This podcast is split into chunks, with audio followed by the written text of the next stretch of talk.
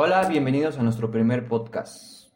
que hablaremos sobre micropagos en los videojuegos. Y tenemos un invitado. Que soy yo, Omar, gracias por invitarme a tu podcast y espero que sea divertido. Para empezar, la gente que no esté metida mucho en este tema, se les llama microadaptaciones o micropagos, que son un modelo de negocios donde los usuarios pueden comprar objetos virtuales mediante micropagos. Se utiliza en los juegos para que los desarrolladores tengan un medio de ingresos con el producto. Bueno, esto es cierto, ya que pues, los desarrolladores a veces utilizan estos pagos para poder generar dinero. Entre las cosas que se pueden comprar con estos objetos o cosas virtuales serían artículos cosméticos que vendrían siendo simplemente apariencias visuales para personajes o objetos que hay en el juego, o objetos o personajes que puedan ser usados ya en gameplay y que obtengan o den algún beneficio al jugador por usarlos.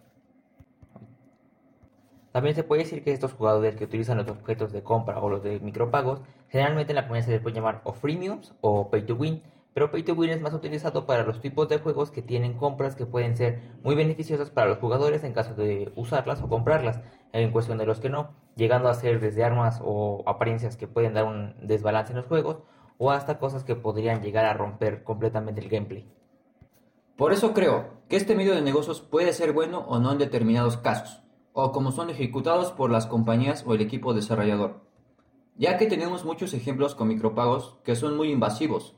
para el jugador por la razón de que pueden dar una gran ventaja si es utilizado,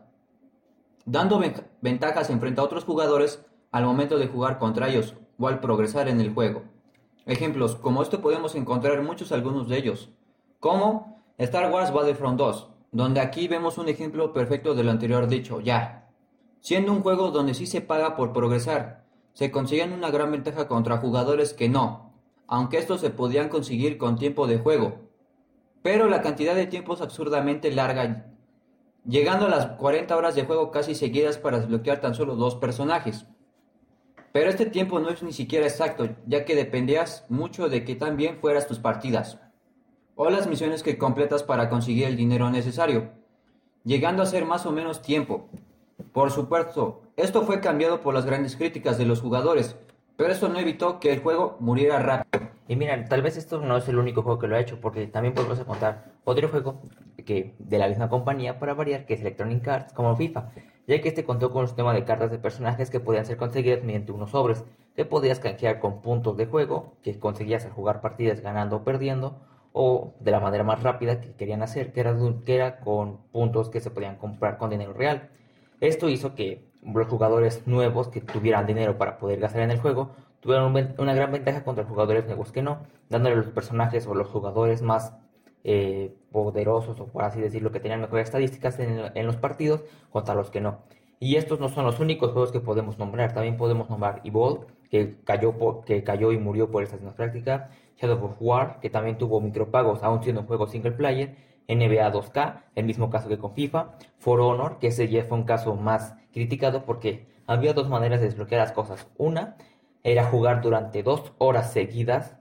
cada día por dos años y medio para poder desbloquear todo. O el método rápido, que era gastar casi 650 euros, que en pesos mexicanos no queremos ni saber cuándo sería,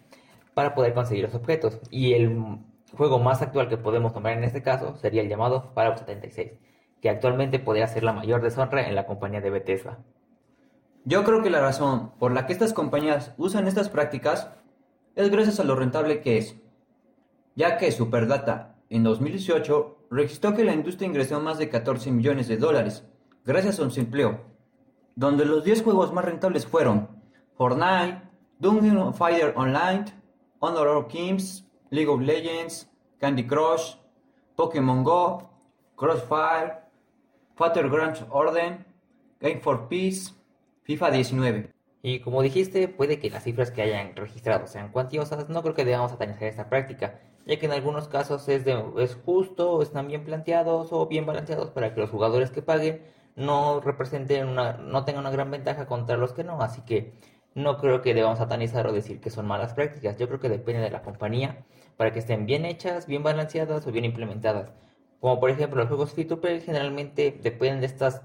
eh, métodos de negocio para poder mantenerse. Pero mira, dando un ejemplo bueno de una buena práctica y una experiencia personal mía, sería el nuevo juego lanzado hace poco llamado Genshin Impact, que fue una experiencia muy buena para mí, ya que a pesar de que tiene un negocio de micropagos, este, no es obligatoriamente gastar dinero para poder conseguir las cosas, porque aquí en ese tipo de juegos eh, gacha hay, hay personajes o armas de 5 estrellas que en términos de gameplay son armas o personajes poderosos o que están, tienen habilidades superiores a la media, pero no es necesariamente tenerlos o conseguirlos para poder disfrutar o pasarte el juego, ya que al ser un juego MMORPG, con los artículos o armas que puedes ir consiguiendo, puedes hacer que personajes de la media sean más poderosos o mejores que hasta un personaje de 5 estrellas. Mira, también otro ejemplo más de buena práctica es el juego Warframe, que también utiliza los micropagos para poder desbloquear a los objetos o personajes que hay en el juego. Pero eso no es muy injusto con los jugadores que no paguen, ya que el tiempo que se necesita para poder conseguir las cosas no es muy elevado. La otra opción que presenta el juego es un sistema de trading o de intercambio con otros jugadores. Y bueno, como ya pudimos haber, como ya pudimos haber hablado y visto en todo este podcast, eh, las microtransacciones o micropagos no son ni buenos ni malos. Depende de la manera en que se han ejecutado. Pueden llevar a que un juego sea alabado o seguido por los jugadores o que sea vapuleado y muy criticado en las redes sociales por esos métodos invasivos de pagos que hemos visto a lo largo del podcast, como fue Battlefront, Star Wars Battlefront 2 o una manera perfecta de llevarlo, como Genshin Impact o Warframe, que a pesar de que tienen micropagos, los jugadores no han puesto un grito en el cielo muchas críticas por esta manera de negocio.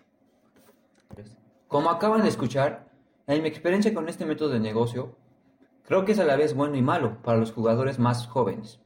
ya que ellos son más propensos a volverse adictos a este método de negocios. Y con eso cerraremos nuestro primer podcast. Gracias por escucharnos. Nos vemos en una próxima emisión. Adiós.